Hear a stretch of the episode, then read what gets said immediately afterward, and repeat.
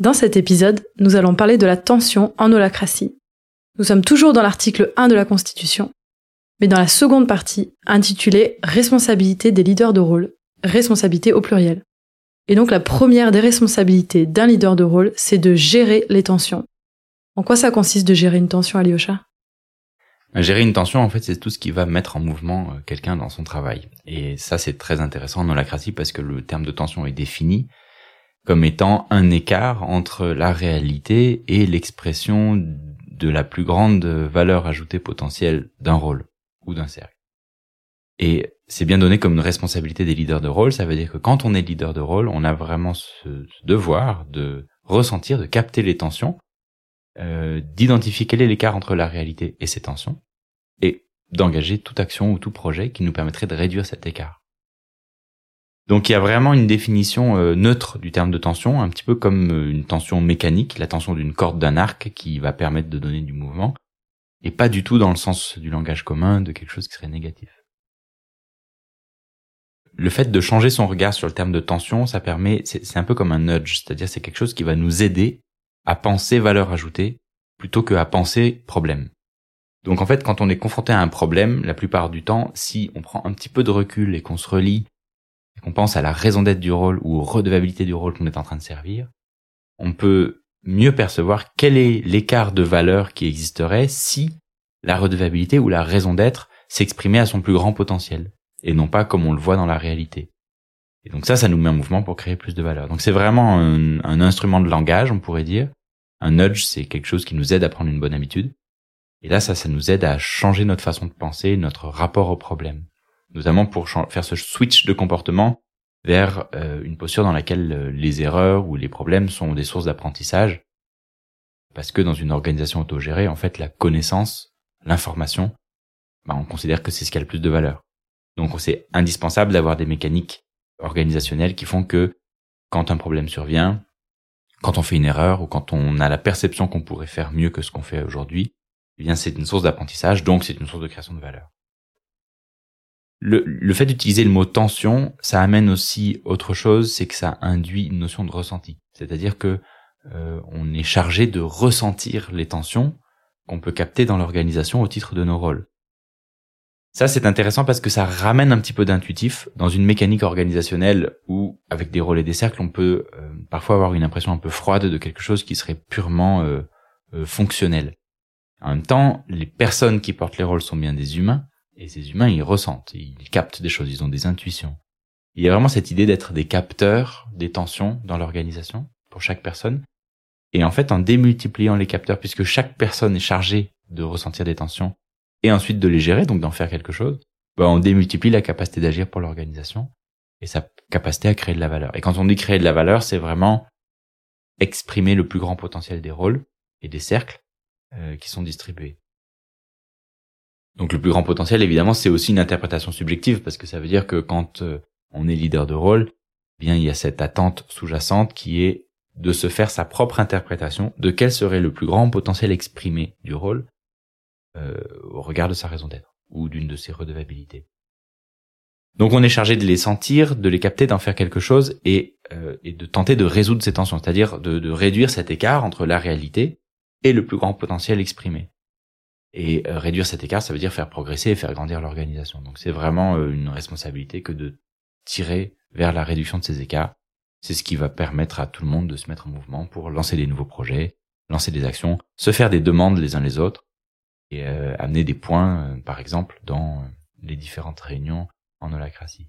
On verra plus tard, notamment à l'article 5, euh, dans la réunion de gouvernance, que par exemple, pour qu'une proposition de gouvernance soit valide, pour que ce soit légitime finalement de prendre du temps et de l'énergie à une équipe, un cercle, pour prendre une décision qui change la structure de gouvernance, il faut avoir une tension.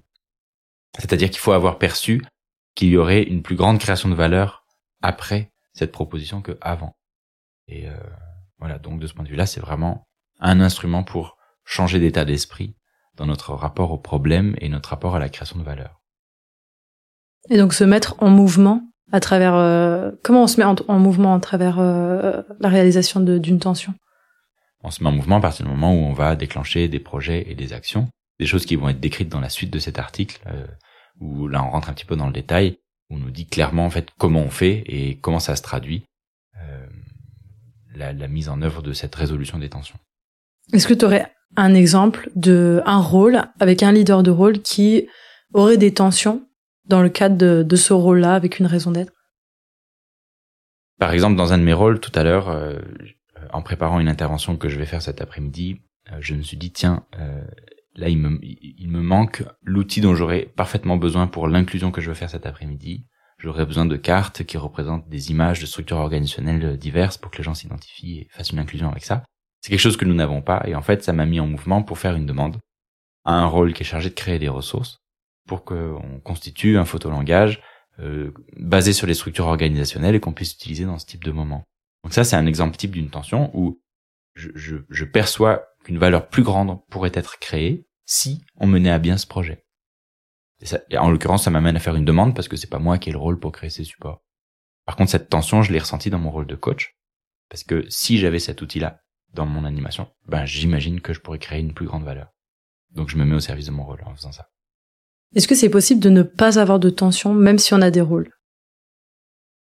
Oui, c'est intéressant parce que souvent quand on débute en holacratie ou bien parfois dans certains de ces rôles, euh, on peut être dans une posture purement exécutante.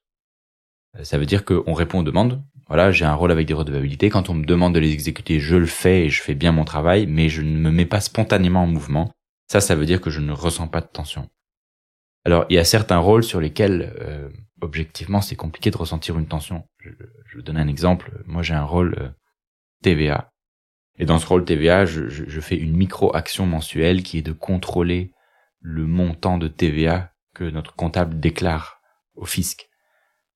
Je, je vois pas comment je pourrais ressentir une tension dans ce rôle, c'est-à-dire je vois pas quel potentiel de création de valeur je pourrais imaginer dans ce rôle-là. Euh, il s'agit d'une vérification d'un ordre de grandeur de chiffres.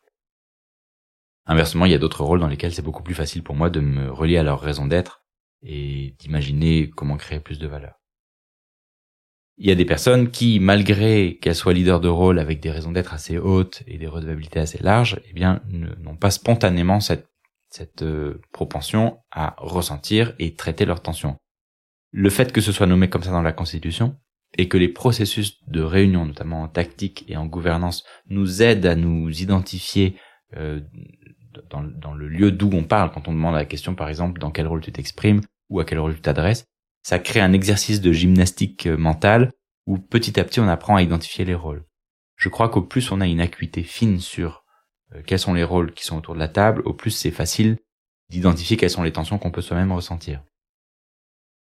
Il y a aussi une invitation avec ces processus-là en tactique et en gouvernance, à traiter ses propres tensions et à laisser chaque personne responsable de ses tensions. Même des personnes qui n'ont pas spontanément cette posture-là, euh, elles vont petit à petit connaître dans ces réunions euh, des moments où elles auraient par exemple envie de s'exprimer, de proposer une idée, de faire quelque chose, alors même que ça n'est pas leur tour de parole ou ça n'est pas leur point qui est traité.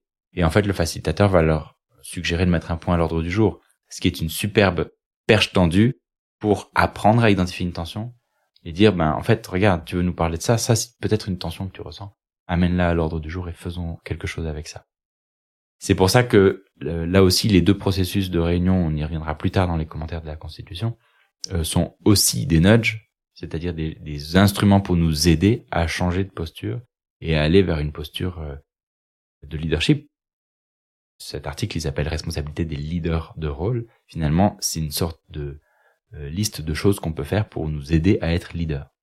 Est-ce qu'on peut considérer donc qu'en holacratie, l'ensemble des actions et des projets qu'on mène sont pilotés par des tensions? Probablement, s'il y a un projet ou s'il y a une action qui est enregistrée quelque part dans notre euh, logiciel Asana et qui est suivie par un rôle, c'est qu'à un moment donné, une tension a existé. Soit le rôle a spontanément pris cette action ou ce projet parce qu'il a perçu que ça pourrait créer de la valeur, soit ça lui a été demandé. Et si ça lui a été demandé, probablement que c'est quelqu'un dans un autre rôle qui voulait aussi résoudre une tension.